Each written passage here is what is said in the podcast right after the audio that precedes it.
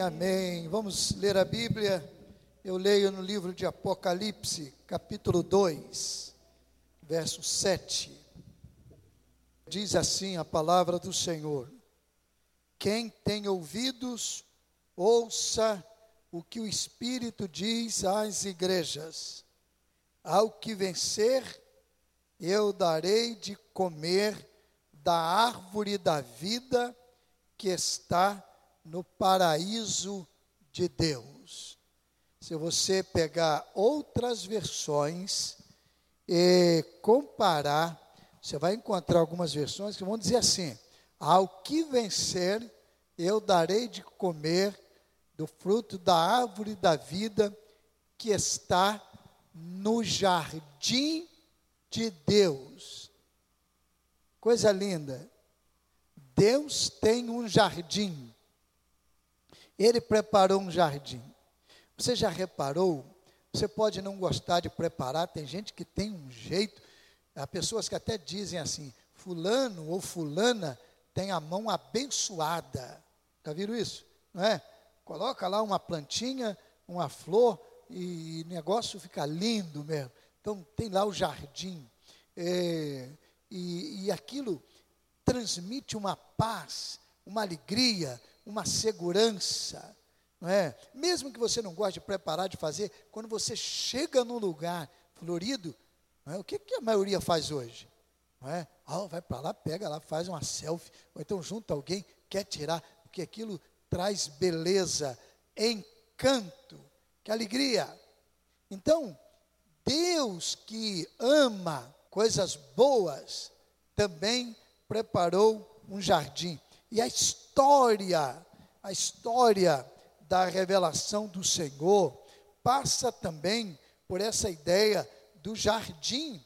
Por exemplo, você pega o livro de Gênesis, você logo no início, depois que Deus criou todas as coisas e Deus descansou, diz a Bíblia em Gênesis 2, a partir do verso 4, eis as origens dos céus e da terra quando foram criados, no dia em que o Senhor Deus fez os céus, a terra e os céus, não havia ainda nenhuma planta do campo na terra, pois nenhuma erva do campo tinha ainda brotado, porque o Senhor Deus não tinha feito chover sobre a terra, nem havia homem para lavrar a terra. Um vapor, porém, subia da terra e regava toda a face da terra. E formou o Senhor Deus o homem do pó da terra e soprou-lhe nas narinas o fôlego da vida, e o homem tornou-se alma vivente. Então plantou o Senhor Deus um jardim da banda do Oriente no Éden e pôs ali o homem que tinha formado. E o Senhor Deus fez brotar da terra toda qualidade de árvores agradáveis à vista e boas para comida, bem como a árvore da vida no meio do jardim e a árvore do conhecimento do bem e do mal. E saía um rio do Éden para regar o jardim, e dali se dividia e se tornava em quatro braços. E aí o texto fala sobre os rios, os quatro rios, e diz depois: Tomou, pois, o Senhor Deus o homem e o colocou no jardim do Éden para lavrar e guardar. E ordenou: de toda árvore do jardim podes comer livremente, mas da árvore do conhecimento do bem e do mal, dela não poderás comer porque se comeres, certamente morrerás. E Deus viu que não era bom que o homem estivesse só. Então ele disse: Vou fazer uma ajudadora para que lhe seja idônea. E Deus então formou a mulher e colocou ali junto de Adão. Olha que coisa linda, que cenário. Tudo criado, mas não havia planta, não havia árvore, e Deus então preparou um jardim especial e foi lá e colocou o homem naquele jardim. Olha só que coisa linda. Deus quer realmente coisa boa para a gente. E Ele fez tudo, preparou tudo para que a gente desfrutasse do melhor. Então diz o texto que tinha ali árvores agradáveis à vista, com frutos bons também. Você já pensou? Sem nenhum agrotóxico, sem nenhuma interferência de qualquer eh, mal. Frutos saudáveis que a gente não pode imaginar. E Deus colocou um homem ali. E ainda viu que não estava bom, porque havia algo ainda faltando. E ele colocou uma esposa. E a Bíblia vai também sinalizar no versos, nos versos mais adiante, sobretudo no capítulo 3, que Deus visitava aquele jardim e compartilhava com o homem, conversava com ele. Ah, eu fico imaginando, como é que seria isso? Lógico, eu estou aqui fazendo apenas uma imaginação.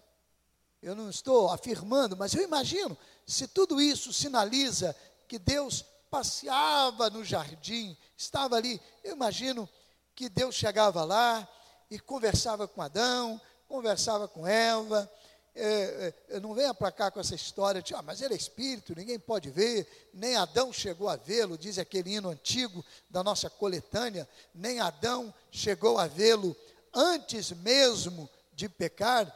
Então, pastor, como é que é isso? Deus, não, esqueça isso tudo. A Bíblia sinaliza que Deus visitava o jardim. E, eu imagino que ele chegava ali e ele conversava. E todo aquele cenário bonito Todo aquele cenário contribuía para uma vida saudável que a gente não tem comparação aqui na terra. Você pode procurar o lugar mais agradável, mais aprazível, como temos em muitos lugares na terra, e quando a gente vai para lá, a gente sente um relaxamento natural, sente-se revigorado. Nenhuma dessas experiências são comparáveis com aquela lá no jardim do Éden, Deus conversando com Adão. Eu imagino que se fosse aqui no Brasil, por exemplo, e dentro da nossa cultura, Deus chegava lá e, e Adão e Eva iriam dizer para ele: Senhor, vamos preparar um cafezinho.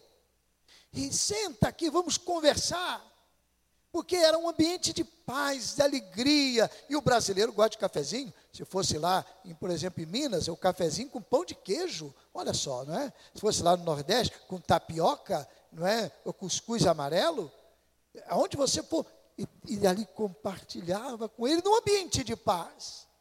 E Deus neste jardim, esperava, né, planejou, ele não foi surpreendido, logicamente, mas que o homem desfrutasse ali de vida completa e plena. Mas houve uma intromissão, e diz o texto que o inimigo chegou lá e se intrometeu e, interferiu. Alguns chegam a dizer que o diabo é o primeiro intérprete da Bíblia, ou intérprete da palavra de Deus. Mas como isso, pastor Neymar? O Ed chegou lá e disse: Ah, não foi assim que Deus disse? Ela só interpretou, e aí interpretou de acordo com o que ele queria. Cuidado com quem interpreta a Bíblia, viu? Porque até o diabo usa a Bíblia. Então, muito cuidado. E ele foi lá e disse: Não foi assim que Deus disse? E aí começou a colocar dúvida no coração de Adão e de Eva, né, sobretudo dela primeiro, mas Adão era o mais responsável, porque ele recebeu a ordem do Senhor, foi ele que recebeu diretamente do Senhor.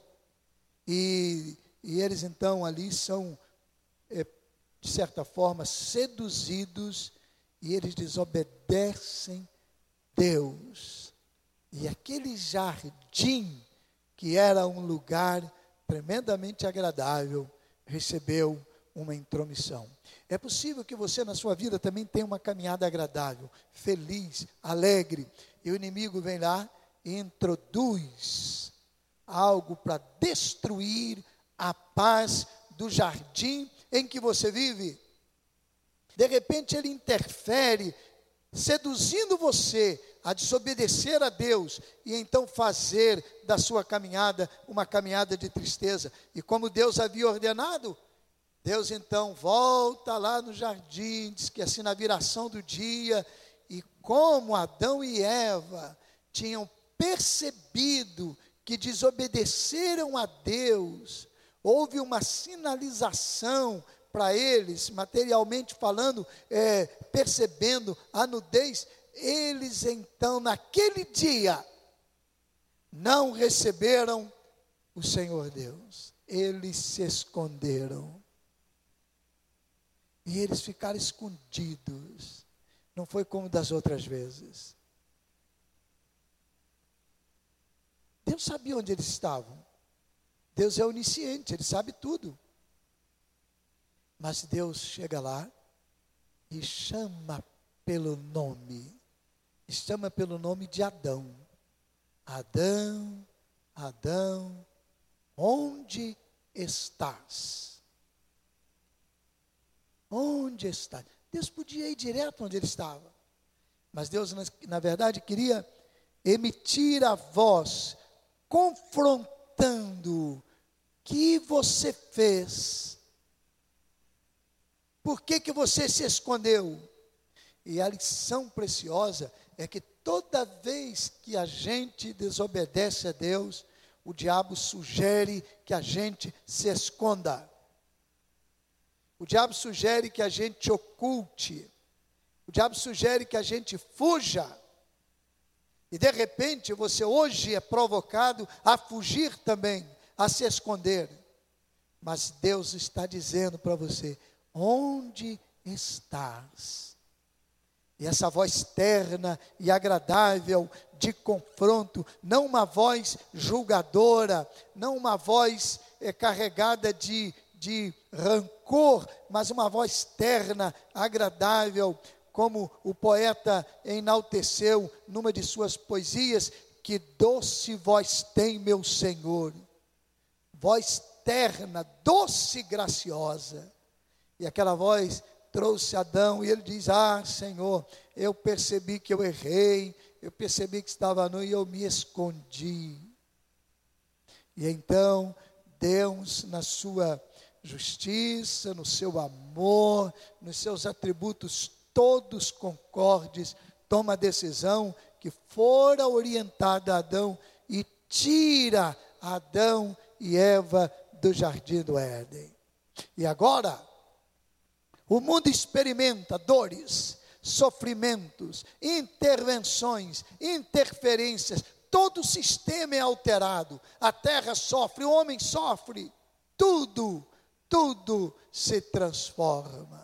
Às vezes tem gente aí perguntando: Deus não sabia que viria o coronavírus? Por que, que Deus não impediu? A causa está lá.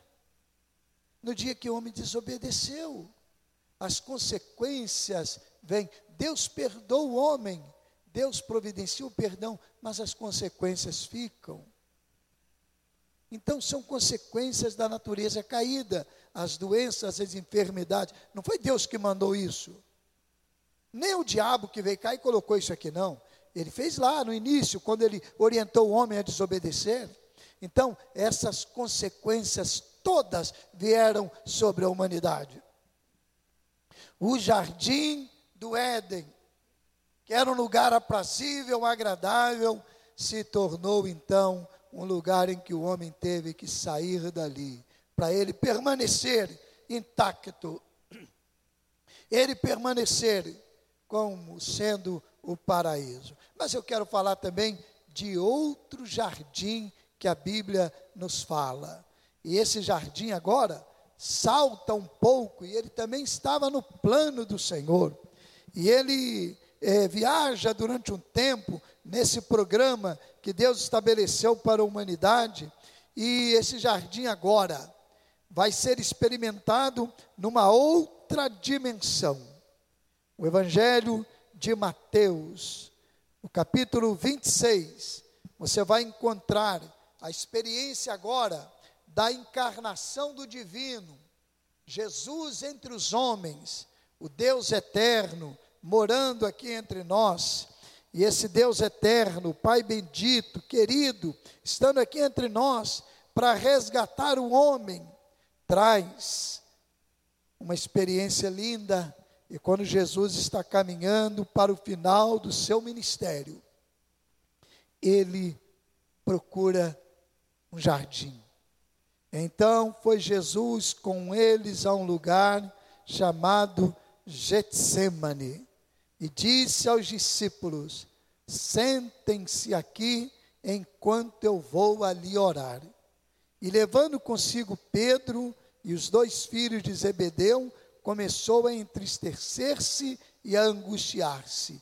E disse: A minha alma está triste até a morte. Ficai aqui e vigiai comigo. E adiantando-se um pouco, prostrou-se com o rosto em terra e orou, dizendo: Meu pai, se é possível, passa de mim este cálice. Todavia não seja como eu quero, mas como tu queres. Voltando para os discípulos, achou-os dormindo e disse a Pedro: Nem uma hora pudestes vigiar comigo? Vigiai e orai para que não entreis em tentação. Retirando-se mais uma vez, orou ao Pai: Se possível, passa de mim este cálice sem que eu beba, contudo, faça a tua vontade. E voltando, achou-os dormindo outra vez, porque os olhos estavam carregados. E deixando-os novamente, foi orar pela terceira vez, repetindo as mesmas palavras. E voltando, Jesus disse: Agora podem dormir e descansar. É chegada a hora do filho do homem. Jesus foi lá no jardim do Getsemane. E ele convidou os três mais íntimos do seu ministério para irem com ele. E eles ficaram um pouquinho eh, na entrada e Jesus foi mais adiante. E ali naquele jardim, ele experimentou um momento de grande dor. Ele sabia que a cruz se aproximava. E não era o temor da cruz que trazia dor para ele, mas era saber que na cruz ele experimentaria o meu pecado, o seu pecado, o pecado de toda a humanidade. Aquele pecado que brotara no jardim do Éden. Agora no jardim do Getsemane, Jesus está ali e ele é, sofre antecipadamente aquela dor que a cruz traria para ele, o pecado jogado sobre ele. Isaías diz que ele sofreu como uma ovelha indo para o matadouro sem abrir a boca. Mas ele carregou a nossa dor e o nosso pecado foi lançado sobre ele. E no jardim do Getsemane então, Jesus diz: Senhor, Pai bendito, por favor, passa de mim este cálice. Jesus sabia que aquela dor era uma dor insuportável. Ele sabia a experiência do homem que, deixando aquele paraíso que Deus preparou, aquele jardim especial, estava experimentando dores e sofrimentos durante a sua caminhada. Mas não era a dor da cruz, como também não é a dor da caminhada, é a dor do pecado que separa o homem de Deus. E se no jardim do Éden, Deus plantou o homem no lugar agradável e ia visitá-lo e passava momentos com ele, Jesus agora no Getsemane leva os três mais íntimos, os mais chegados, e diz para eles assim: Olha, orem comigo um pouco, eu vou mais adiante ali. Ele queria rasgar a sua alma. E ele então, mais adiante, rasgando a sua alma, volta, e os três mais íntimos estão dormindo. Estão dormindo. No jardim do Éden, no paraíso primeiro, Deus deu ao homem um ambiente de paz e estar com ele. No segundo jardim, os homens não são capazes de orar uma hora com o Senhor. O texto registra, numa das versões, que Jesus diz assim para eles: Nenhuma hora vocês puderam velar comigo, nenhuma hora. O homem abandonou o Salvador. Mas é esse Salvador que no jardim, experimentador, e diz: Senhor, passa de mim este cálice. Eu não quero experimentar essa dor da separação de ti. Mas, Senhor, não faça a minha vontade, faça a tua vontade. Não é a minha que deve prevalecer. E se for então preciso, e se este é o caminho, que a tua vontade seja cumprida. E esta disposição do cumprimento da vontade do Senhor é o plano de Deus para o ser humano. E quando está na cruz do Calvário, Jesus emite uma das palavras tão proferidas e tão celebradas, mas ela, na verdade, é, formavam o epílogo, a conclusão, o final de uma caminhada dolorosa, triste, quando ele diz assim: tudo está consumado. Lá na língua, tetelestai. Tudo acabado. Todo plano está cumprido. Tudo está feito. Senhor, o plano está cumprido. E o homem agora tem condições de voltar ao jardim. E é o texto de Apocalipse. Ao que vencer, eu darei de comer do fruto da árvore da vida que está no paraíso de Deus, ou então está no jardim de Deus. Primeiro jardim, o homem destruiu, desobedecendo a Deus. No segundo jardim, Jesus reforça, revela confirma, autentica o programa de Deus. Faça a tua vontade, Senhor. Faça a tua vontade. E a vontade do Senhor é feita. E mediante Jesus, o homem pode retornar ao jardim. E diz o texto de Apocalipse que lemos no início, 2,7, que aquele que vencer vai receber do Senhor o fruto da árvore da vida e vai desfrutar das belezas do jardim de Deus. Olha que coisa linda. O céu é o paraíso e é o jardim que Deus tem preparado. Se no primeiro jardim houve a interferência do mal, do diabo, do pecado, no último jardim, ninguém mais poderá interferir porque diz a Bíblia que Deus consumará todas as coisas. Diz a Bíblia que todas as coisas serão completadas neste jardim.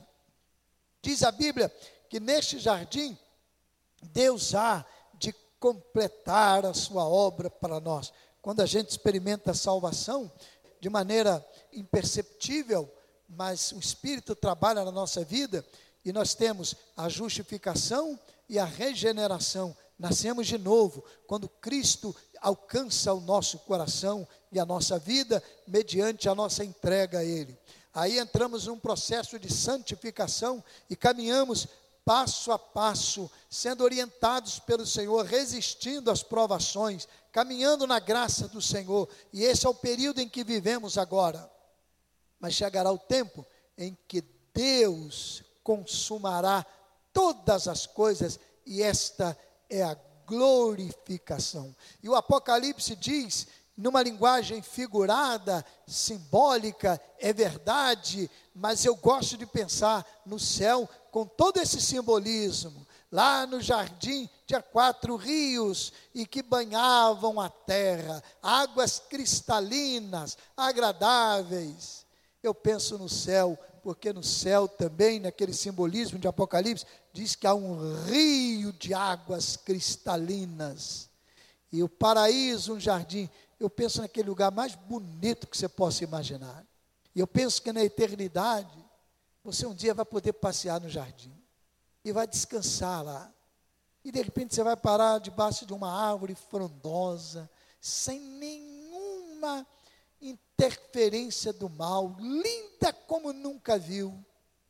agradável, frutos saudáveis. Mas, pastor Emira, vamos alimentar lá. Não, simbolismo, pense nisso. Vai ter um banquete lá, eu não sei como é que vai ser esse negócio, mas vai ter. Vai ter lá festa, vai ter celebração.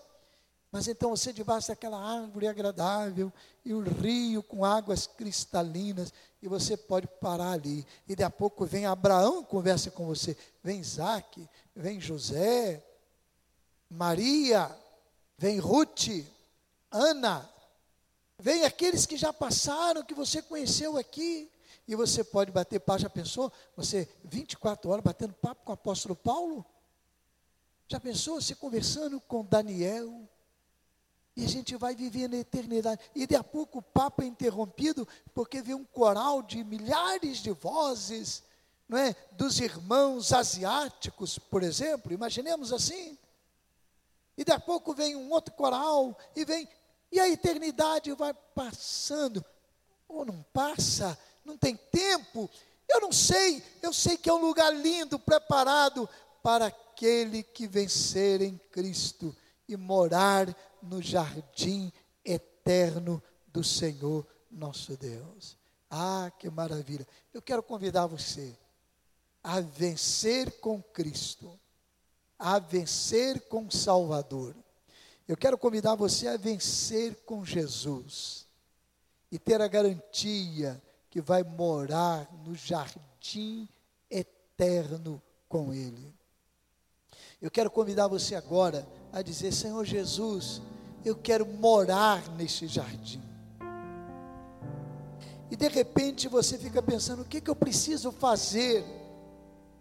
Olha, na verdade você não precisa fazer nada, porque no Getsemane, Pedro, Tiago e João revelaram a nossa condição, nós somos fracos, nós abandonamos o Salvador. E ele manteve-se ali na vontade do Senhor e foi à cruz por mim e por você. A única coisa que você vai fazer é receber este presente que Deus dá para você, que é Jesus, o Salvador eterno. E você então pode dizer: Eu quero receber Jesus, eu quero entregar minha vida para Ele. De repente você vai dizer assim: Eu quero, eu quero me reconciliar. Eu estava afastado, eu estava longe, desobedecendo a Deus, e hoje eu quero me reconciliar. E Jesus vai receber você de braços abertos. E você então vai ter a garantia de morar no jardim eterno com Ele. Eu convido você a fazer isso agora em nome de Jesus esse Jesus que venceu por você e te ama e quer levar você para o jardim no dia que você partir daqui e morar com Ele eternamente.